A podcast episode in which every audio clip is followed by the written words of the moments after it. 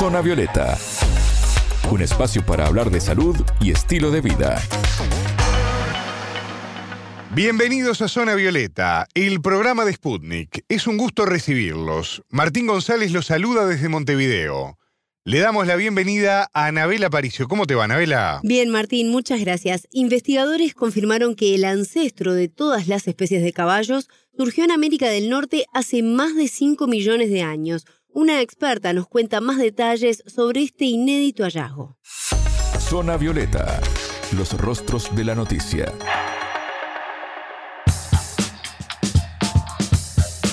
Anabela, los caballos, las cebras, incluso los asnos que conocemos hoy, son parte de una cadena evolutiva que tuvo a 114 especies entre sus antecesores de América del Norte, América Central y también del Sur, así como Europa, Asia y África del Norte. Esto había dificultado hasta ahora armar el puzzle, por así decirlo, que permitiera justamente conocer la línea histórica del caballo en todo el mundo.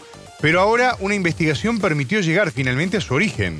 Así es, Martín, una amplia tarea que realizaron 19 investigadores de 7 países, quienes se embarcaron en esta aventura de revisar todas las evidencias y analizar los fósiles para llegar al primer ancestro en este complejo árbol genealógico, por decirlo de alguna manera.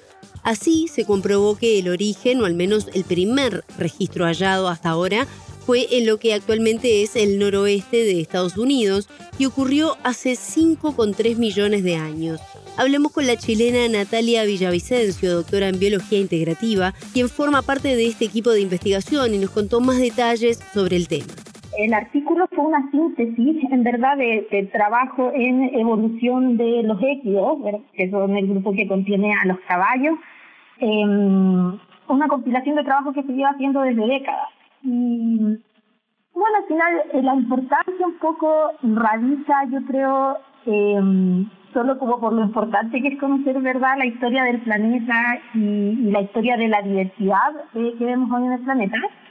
Y también un poco entender en qué condiciones se ocurre, eh, en qué condiciones esta forma o las formas actuales de caballos, por decirlo de una forma que vemos que son los caballos, las cebras, los asnos, surgen, ¿verdad?, cómo se han ido adaptando al ambiente a través de millones y millones de años y cómo llegan a ser lo que soy hoy en día también, cómo comprender un poco eh, en qué situaciones se extinguen también algunas de las especies y algo así.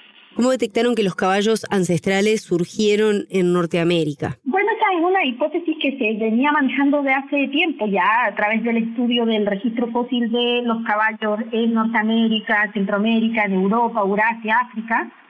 Eh, y lo que el estudio hizo un poco fue comparar distintas hipótesis de, del origen y evolución de los caballos, corroborando que efectivamente lo más probable es que el ancestro común de todas las formas que, hemos conocido a través del registro fósil y en la actualidad habrían surgido en eh, Norteamérica hace más de 5 millones de años atrás. Es donde se han encontrado fósiles eh, con estas características y que finalmente serían básicamente el ancestro común. Bien, y ustedes eh, trabajaron un análisis paleoclimático, que esto les permitió también llegar a esto. ¿Qué significa este tipo de análisis y cómo se realiza? ¿En qué consiste? O sea, pues básicamente, claro, relacionar o investigar un poco las condiciones climáticas y ambientales de los últimos cinco o más de cinco millones de años atrás y correlacionar esas condiciones con eh, cómo surgen eh, las formas de caballos como las conocemos, de equidos como las conocemos, que son animales corredores que se alimentan principalmente de pasto. Y todo eso se puede conocer a través del eh, registro fósil, de las características de sus dientes, ¿verdad? Y de las características anatómicas también de sus piernas, sus miembros al final. Entonces, ese análisis climático, al final, comparar cómo se cree que habían sido las condiciones ambientales cuando surgen estas formas, y un poco entender que efectivamente el origen de todas estas formas corredoras tuvo mucho que ver con eh, ambientes eh, de pastizales más abiertos, más secos quizás, que se dieron en Norteamérica hace más de 5 millones de años atrás en una situación contraria a lo que se daba quizás en otros continentes. Entonces un poco entregó información sobre por qué el origen de las formas de equidos que conocemos, corredoras de piernas largas y que comen más pasto, habrían originado en ese lugar del mundo y no en otro. es un poco la, razón de hacer el análisis y la conclusión que, se sacó. Y en comparación con las actuales especies, eh, ¿qué características diferenciales tenía esta especie en particular? Está bueno, el estudio revisa al final el registro fósil de Equios en su totalidad. Y claro, las primeras formas ancestrales son formas muy distintas a lo que pensamos de un caballo o una cebra hoy en día.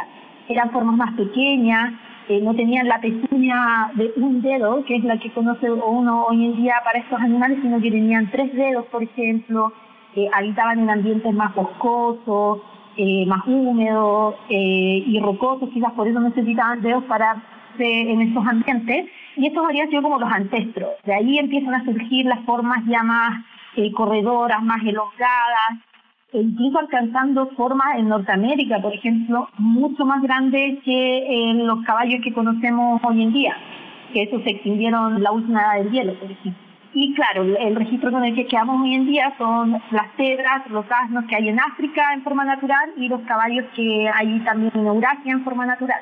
¿Cómo ustedes han podido detectar eh, cómo estas especies fueron llegando, por lo menos aquí a la región, a, América del Sur, de este originario de hace 5 millones de años? Claro, las formas que llegaron a América, las formas nativas, por decirlo de alguna forma, que llegaron durante el Pleistoceno, que esos son los 2.6 millones, los últimos 2.6 millones de años, y más hacia atrás también, durante el, el Plioceno, si no me equivoco.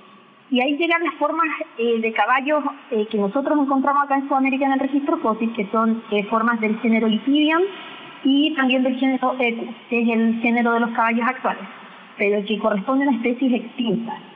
Estas especies llegan a la, a la región, en el caso de Lithidium se diversifican, o sea, esto implica que se generan varias especies o varias formas de Lithidium y todas estas especies se extinguen también acá en el continente a finales de la última del hielo.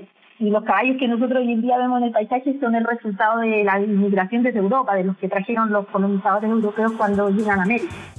La evidencia filogenética sugiere que el género Equus está estrechamente relacionado con Dinoipus, de donde evolucionó. A su vez, se comprobó que este Equus norteamericano representa a la especie ancestral que originó luego la aparición de cebras y asnos en Europa, Asia y África. También en la investigación plantea la hipótesis de que los caballos norteamericanos con patas en zancos se separaron de los asnos vivos y no están filogenéticamente vinculados. Pero para confirmar definitivamente esta teoría se necesitan más estudios para seguir avanzando en confirmar las diferentes especulaciones que todavía quedan sin confirmar al 100%, ¿no? Precisamente, imagino que por esto, Anabela, esta investigación no termina en este hallazgo, ¿no? Exacto, Martín. Sobre esto consultamos a la especialista chilena que nos contó cómo sigue el trabajo de este grupo internacional de expertos.